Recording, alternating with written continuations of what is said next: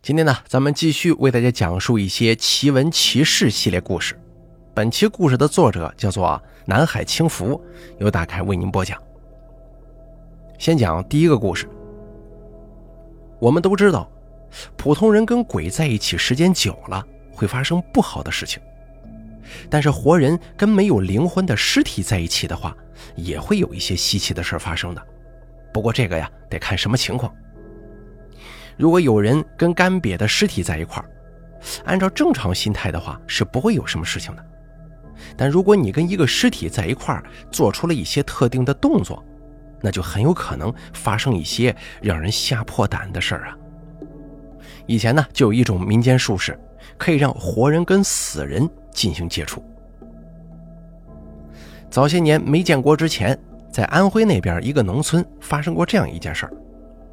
有两个同村的男人一起外出做生意，一个年纪大一点的四十来岁叫老张，还有一个年纪轻一点的二十几岁叫小顾，两个人是亲戚关系。老张是小顾的姑父。他们去当时的泸州，也就是现今合肥做生意。当年交通不发达呀，做完生意要坐很长一段路的马车，还得步行一段路才能到家。有一回，老张跟小顾赶路到了晚上，这天又下雨，又冷又冻的，就投宿到了旅店里。可是这天夜里啊，老张忽发哮喘，不幸身亡。旅店老板知道了，就把钱退给小顾，让小顾把尸体带走。这里啊得做生意，死了人以后谁敢来住啊？小顾他们做小生意的没多少钱，就求他们在这住着，天亮再走。可是老板不答应啊。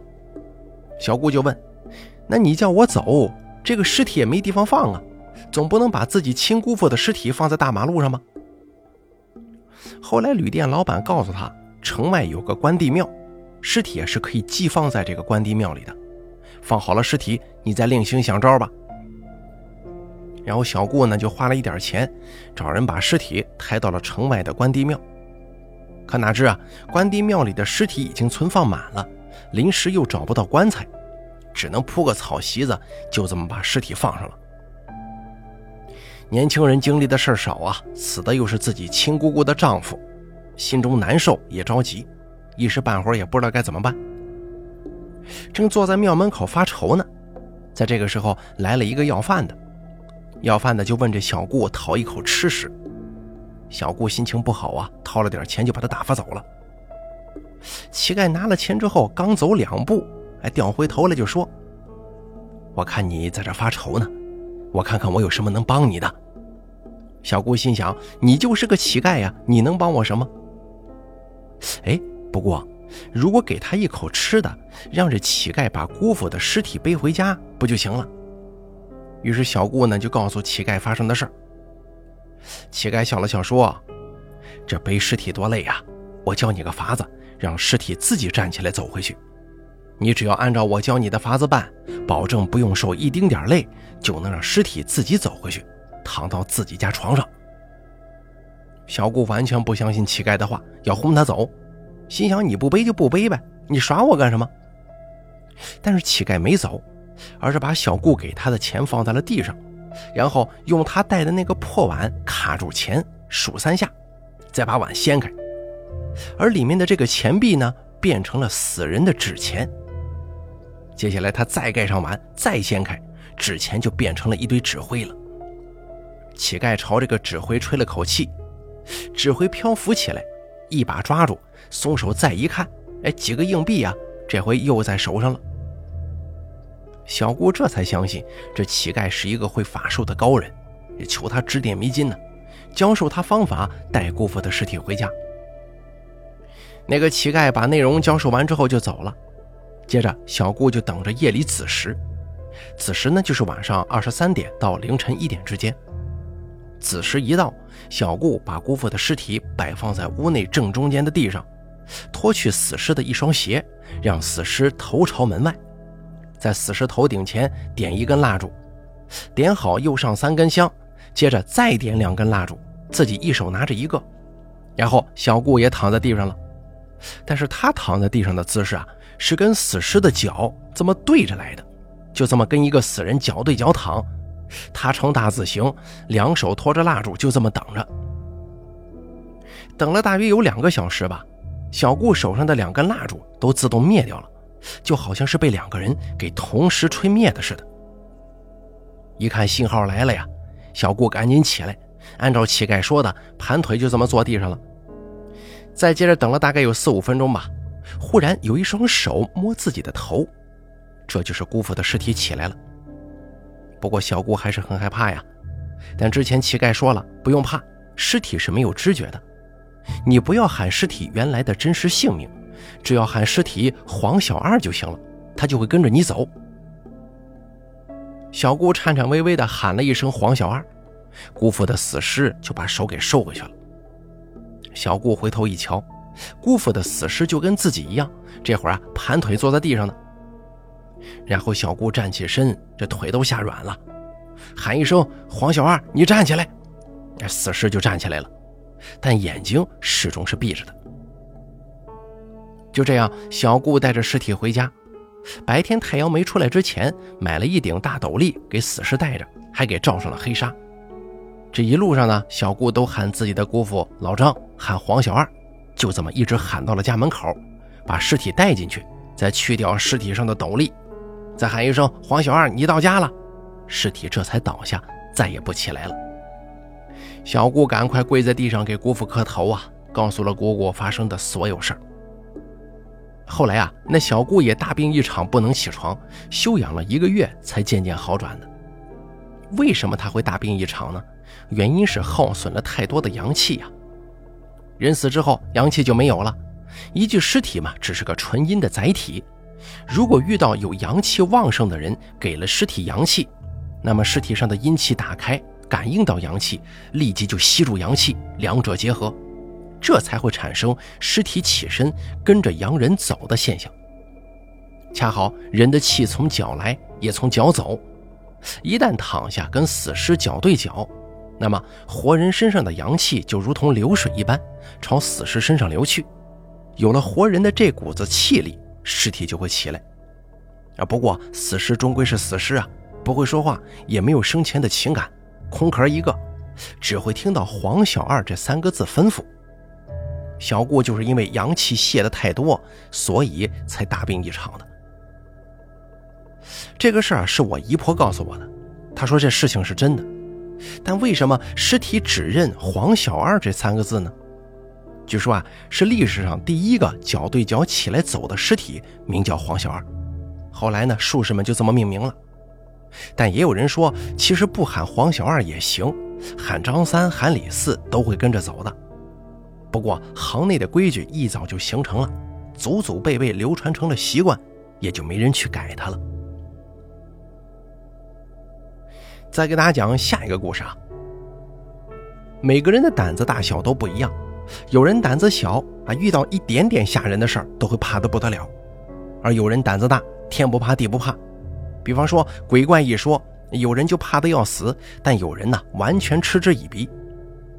在不相信鬼神一说的人眼中来看呢，鬼魅精怪只不过是思想丰富的人编造出来的罢了。我今天要给大家讲的这个男生啊，他就是一个非常胆大的人。这个人叫小宗。有一段时间，他跟几个驴友去温州沿海一带一个偏远的小村庄玩。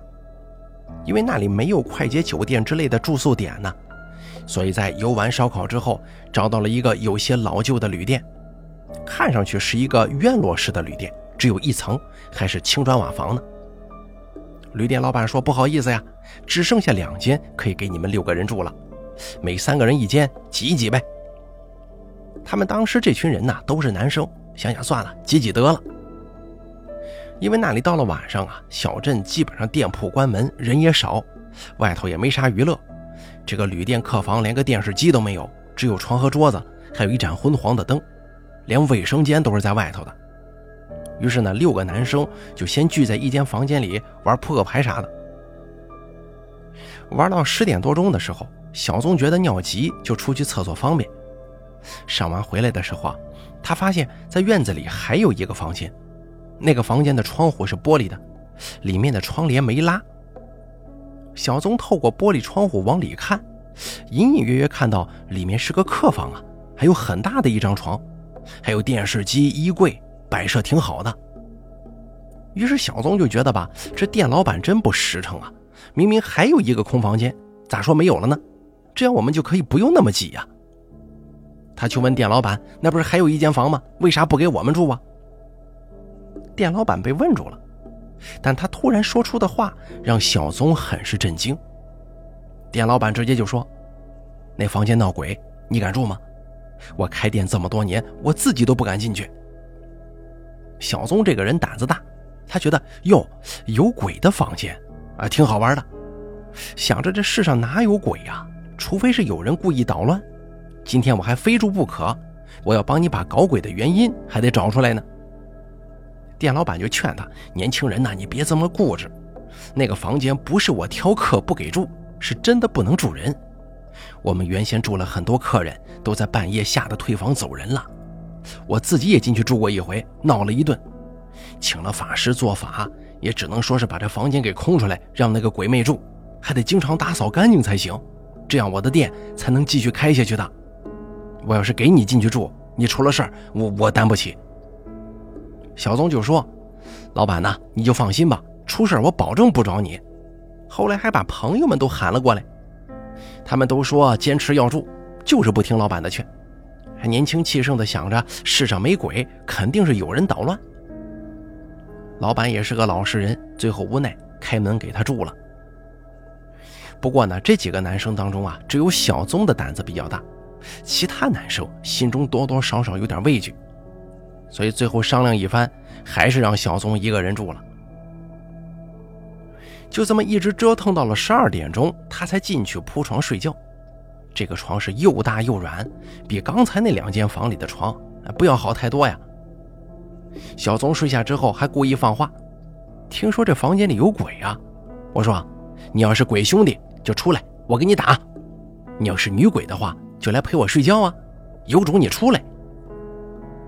他关了床头灯，玩了一会儿手机，也没发现有啥问题，就是连点多余的动静都没有。直到一两点钟，他感觉到有睡意的时候，此时外面窗户那边啊站着个人影，并且还传来一个似男似女的声音，说：“我来陪你睡觉了。”这下子小宗忽然一惊，没了睡意，可他想起却发现起不来了，感觉有什么东西压在他的身上。他伸手去摸床头灯的开关，怎么也摸不着，就感觉手在无边无际的黑暗里搅动，连墙都摸不到。他感觉压在身上的那个东西浑身是毛，并且喘气声都特别粗重。不过他始终认为是人假扮的怪物。他使出浑身的力气坐起来，两只手抱住那个浑身是毛的东西，挥起拳头就打呀。不过完全听不到对方的喊叫。只是从床上滚到床下，因为小宗平常锻炼啊，体格子很好，要不然根本打不起来的。他就胡乱挥拳，好像是感觉打到对方的肚子上了。只听对方嗷了一声，那东西翻身就跑。这会儿小宗打开灯，再一看，卧室里啥都没有，只有凌乱的床。他以为是不是有什么机关暗道啊？那人从那儿逃走了，可是怎么找也没发现。又打开门瞧了瞧外头，还冲着外头喊：“有种你过来！来了我不打死你我！”不过刚才他自己摔的也挺疼的，但他总觉得吧，那人既然一拳打上去吃疼叫唤，就是人假扮的。这回他开着灯睡，你再过来我就能看见你什么样了。这次睡到大概三点多钟的时候，小宗从睡梦当中醒来，听到外面又传来了声音，这回是个女的。还娇声娇气地说：“这次我是真来陪你睡觉了。”，紧接着一个女人就站在床头那边了，哎，长得特好看。可是小宗不能动，他心里想：这个女的肯定跟刚才那个人一起过来耍着我玩呢，装神弄鬼。可由于这个女生长得太好看，而且娇滴滴的委婉动人，还给小宗捏脚，弄得小宗神魂颠倒。你说一个血气方刚的男生，并且还是单身，遇到这样的女人，怎么可能不动心嘛？紧接着，美女就投入怀抱了。这个时候小宗已经能动了，他却没有推开美女，而是受不了诱惑，抱住了她。就在小宗跟美女缠绵幸福的时候，他感觉这女的呀，嘴对着他的嘴倒抽了一口很长很长的气。他那会儿都觉得自己要窒息了，最后昏死过去，啥都不知道了。第二天，他几个朋友喊他，他也不开门，还是找店老板过来，用力把门给撞开的。看见小宗的时候啊。他就好像是抽了好几年大烟似的，满脸晦气，眼圈极黑，太阳穴跟这脸颊的肉都凹进去了，人事不行。最后店老板找来车，一同把他送去了最近的医院，吊了一天的水，吊完水又一同搀扶着他送回到了杭州，在杭州住院又调养了一个来月，还是不见好。咱就说呀，那天不去住那屋子，不去招惹他，岂会有这样的麻烦事啊？所以说，我一直认为，祸患都常常发生在一些微乎其微的小事当中。勇猛之人的失败，大部分都是因为过于自信、爱强出头，或者玩物丧志、不能自拔所导致的。再给大家说下一个故事啊，咱们要讲的这个故事啊，跟这个灵异游戏是有关系的。这个事儿啊，发生在杭州九堡四季青附近，因为一个单位的几个男生跟女生。加夜班的时候觉得无聊，其中一个女生啊就提出玩一种恐怖游戏。刚好那天呢是七月份鬼月，他们一个办公室三男三女刚好六个，因为男生胆子大呀，觉得好奇就响应了他这个要求。另外两个女生也没拒绝，加入进来了。这个游戏的名字呢叫做鬼人偶游戏，游戏内容就是要找一个跟人很相似的人偶。因为他们是做服装生意的，这公司的仓库里头堆放着很多人形服装模特，就从仓库里头扛出来一个，并且这模特还是全黑色的。到了一个相对空旷的房间里玩，在他们公司有一间会议室，四周是沙发，中间空旷那种。这六个人呢就来到这会议室了，把那模特放在房间的最中央，然后六个人围成一圈每一个人用手搭在前面一个人的肩膀上，刚好把模特围在了圈子里。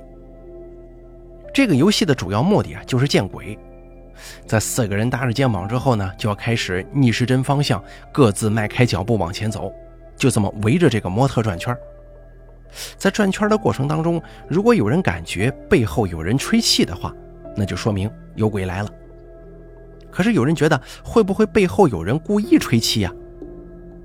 因为大家都是用手搭着肩膀的，如果想对着前方的人吹气的话，得把头往前伸才行。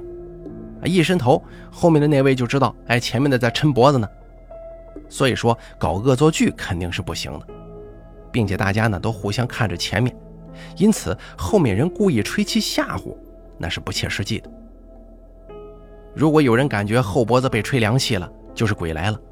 这个时候，大家要看向那个模特。并且可以问模特话，问话的时候要问是或者不是，比如问好朋友你是不是来了？如果来了，那模特就会点头，是不是觉得挺恐怖的？整个游戏呢，大概就是这么个过程。这三男三女，他们一切都按照这个游戏的流程走。当时已经是晚上的十一点多钟了，他们决定玩到十二点下班就回家。这六个人围着模特圈成了一圈。每个人把手搭在前面人肩膀上，一边走一边喊：“好朋友，好朋友，我们在这等你，请你快快来。”大概围着模特转了得有五圈吧。其中一个叫阿明的男生后背忽然一凉，感觉像是空调冷气直吹后脖子一样。他大叫一声，回头看后面的人，就问他：“是不是你搞恶作剧吹我呢？”后面的女生摇了摇头说：“没有。”并且这女生也被吓到了呀。忽然之间，心理防线不行了，胆子变小了，害怕的说不玩了。另外一个调皮的男生就起哄，故意喊“鬼来啦”，吓得两个女生大叫着往外跑，一下子这个队形就乱了，大家四散跑走。可是刚才那个后脖子被吹凉气的男生阿明，他却跑不了，因为他的胳膊被人拉住了。他回头一看，居然是那个人形模特的手在拉他的手腕子呀！看到这一幕，他被吓傻了。就在这个时候，整个公司的灯忽然就灭了，房间里就是各种害怕的尖叫声。那个被人形模特拉住手的阿明叫得最惨了，哎，跑也跑不掉，也不知道这模特哪来这么大劲儿，把他拽的是惨叫连连的。不知过了多久，另外两个男生用手机的灯光照射过来，当手机灯光照到阿明的时候，他已经瘫坐在地上不敢动了，还抱着头一个劲儿喊害怕。是另外两个男生把他硬生生给拉起来的。这个时候，公司的灯亮了。原来啊，刚才跳闸了，夜间保安过来把闸送上去，才亮了灯。但是刚才的事把大家都给吓死了，最害怕的还是阿明。他告诉其他人，刚才自己被模特拉住手的事大家都不信他的。可是当他把手腕亮出来以后，大家一看傻眼了，手腕上有一道很明显的勒痕，深紫色，有点肿了。大家都知道啊，一时间没有人会掐出那么深的勒痕的。可那个模特呀，还是原先的模样，立在会议室中间呢。不过这会儿没人敢去碰他了，只好都收拾收拾下班回家。明天一早，大家都来得很早啊，去会议室把这模特送回仓库，可不能让别人知道这个事儿。而正是从那件事之后，那个手腕上被模特抓出勒痕的阿明就变得很憔悴了。每天晚上就做梦啊，梦到那模特伸手掐他。再后来班都不能上了，整个人就跟丢了魂一样，六神无主，眼神迷离，浑浑噩噩的。那阿明啊，就是被吓掉了魂儿，人在惊吓过度之后，身上的气都跑了出去，没有了神。这种恐怖直接的见鬼游戏啊，这种恐怖的见鬼游戏，大家千万不要玩。那天晚上遇见的鬼呀，肯定是附身在了那个人形模特上，然后只是故意吓唬了大家一下，并没有出现什么其他不好的事。而如果那天玩游戏招来冤魂恶鬼的话，那可有的折腾了。好了，咱们本期的这个奇闻奇事就给大家说到这儿了，感谢您的收听，咱们下期节目不见不散。